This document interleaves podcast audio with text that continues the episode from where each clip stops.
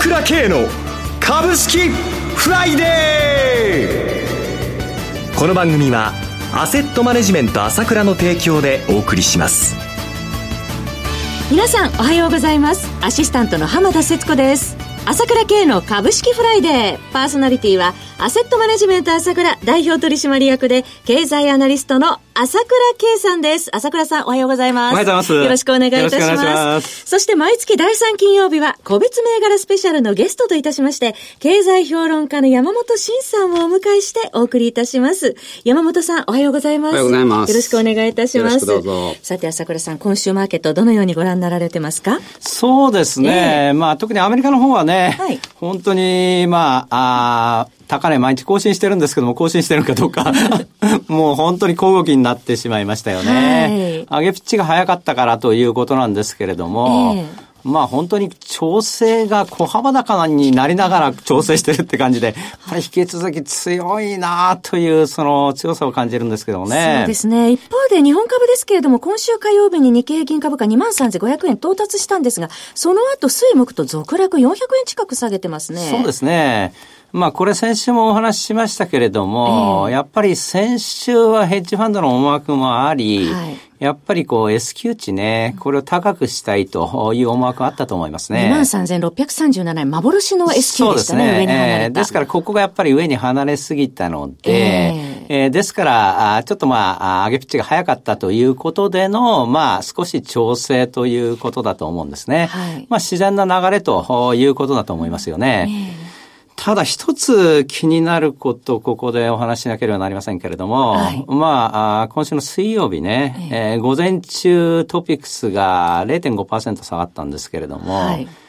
日銀が初めて買いませんでしたね。えー、2016年の7月に年間6兆円買うっていうコミットメントしてから、はい、このトピックスがマイナス0.5%下げた場合、100%この買ってきていたわけですけれども、はい、初めて買わなかったと。まあ、これがやはり、えー、どういうことを意味するのかなということなんですけれども、これに対してはちょっとここで言い切れないので、えー、まあその YouTube、今日の夕方の YouTube で詳しく話そうと思いますけれども、まあこの変化がちょっと注目されるということと、注視しなければならないなということですよね。はい。はい、いろんな思惑が出てくると思いますね。そこがポイントですね、はい、一つ。山本さんどうご覧になられましたか、今週？えっとね、まあアメリカが強いのはね、えー、あの、まあちょっと米中協議が今難航してると言われてますけど、はい、トランプ大統領が税制改革第2弾を指示したわけですね、関係閣僚に。はい、で、また法人減税やるって言ってますからね。は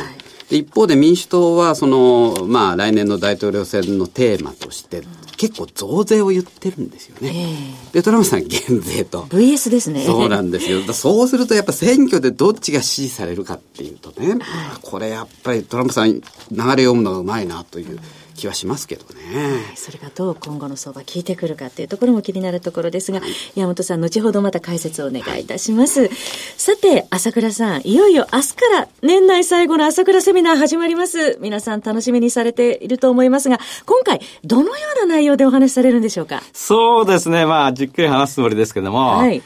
やはりこれ今の流れ見てると、まあ、年末年始、さらに来年にかけてかなり面白いね、はい、相場かなということなんですよね。私もそれずっと言ってるわけですけどね。えー、だけど不思議に日本人みんな弱気で、巷を見ると暴落説ばっ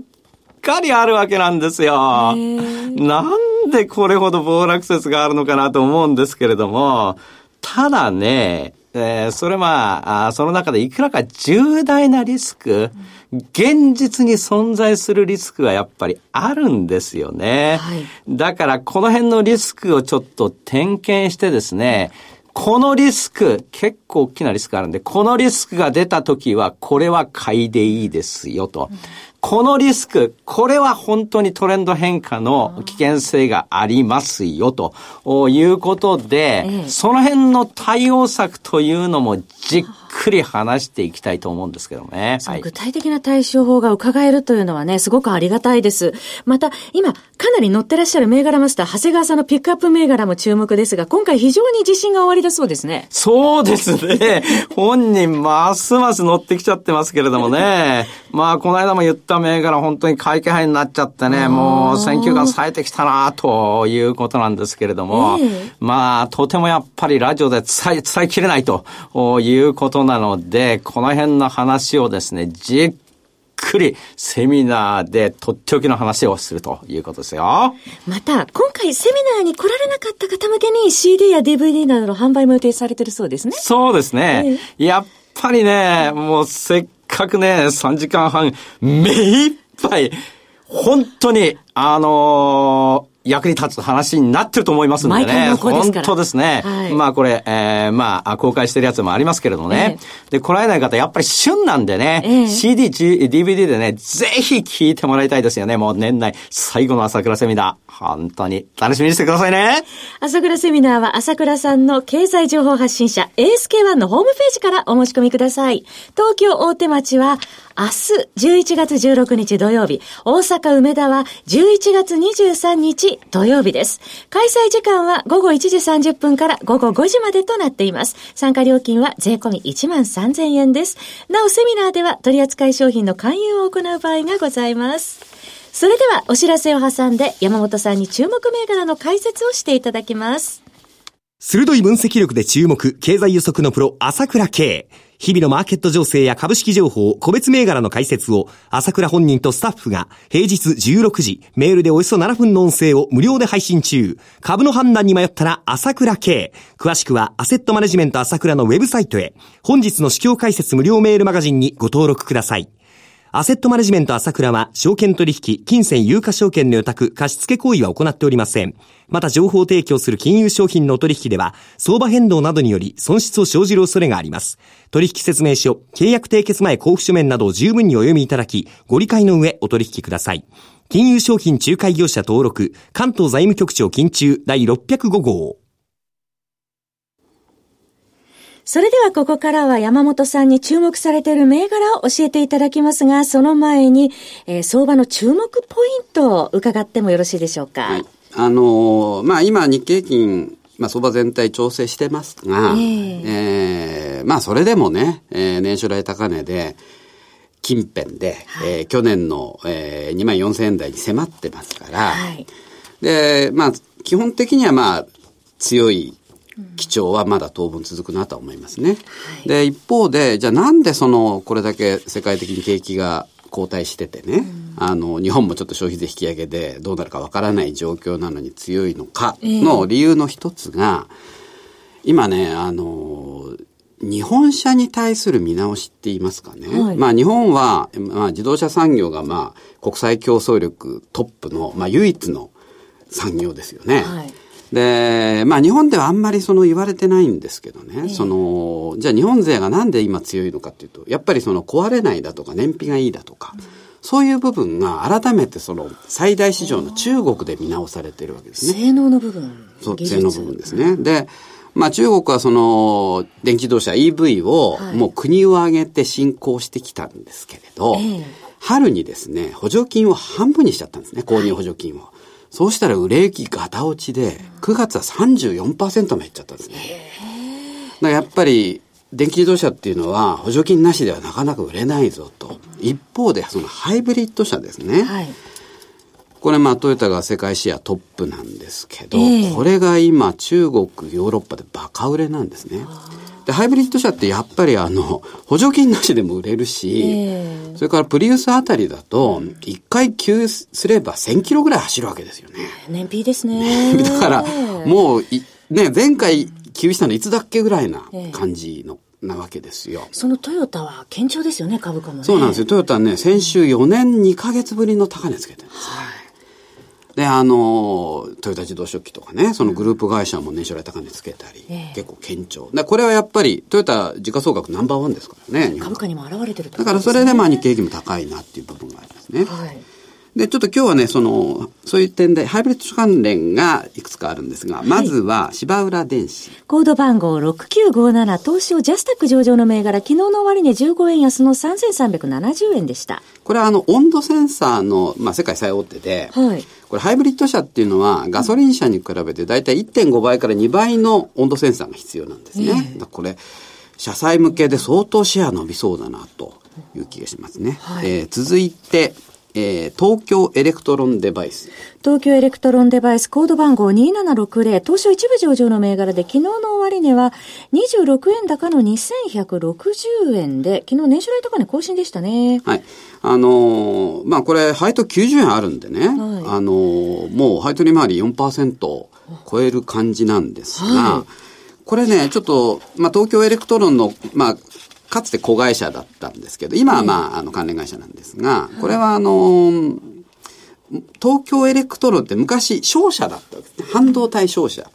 で、東京エレクトロンは今、電気機器のポストにいるんですが、東京エレクトロンの祖業である半導体商社の部門をここが引き継いでるんですよ。専門商社として。えー、専門商社として引き継いでて、で、まあ、東京エレクトロンの持ち株比率33.8%かな。はい、だから子会社ではないんですが、これはその、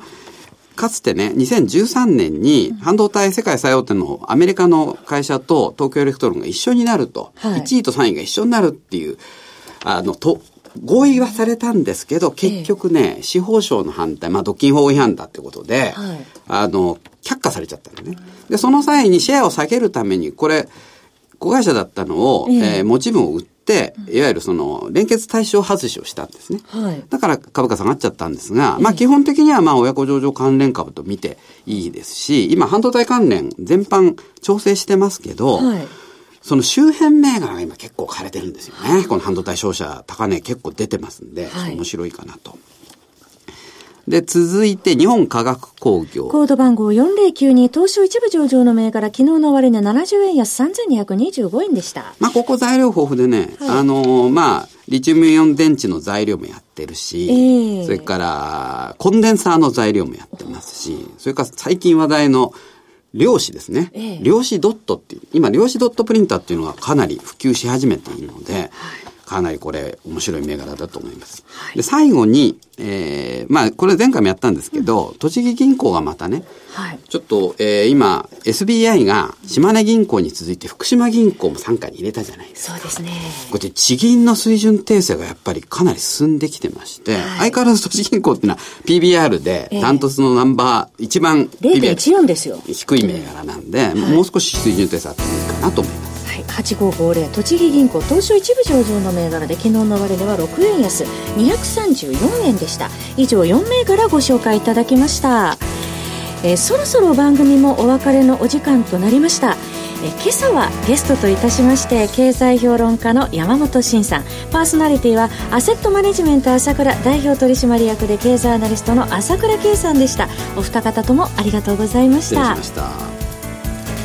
私朝倉慶が代表を務めますアセットマネジメント朝倉では SBI 証券楽天証券証券ジャパンウェルス並みの口座開設業務を行っています。私のホームページから証券会社の口座を作っていただきますと週2回無料で銘柄情報を提供するサービスがあります。ぜひご利用ください。それでは今日は週末金曜日。頑張っていきましょう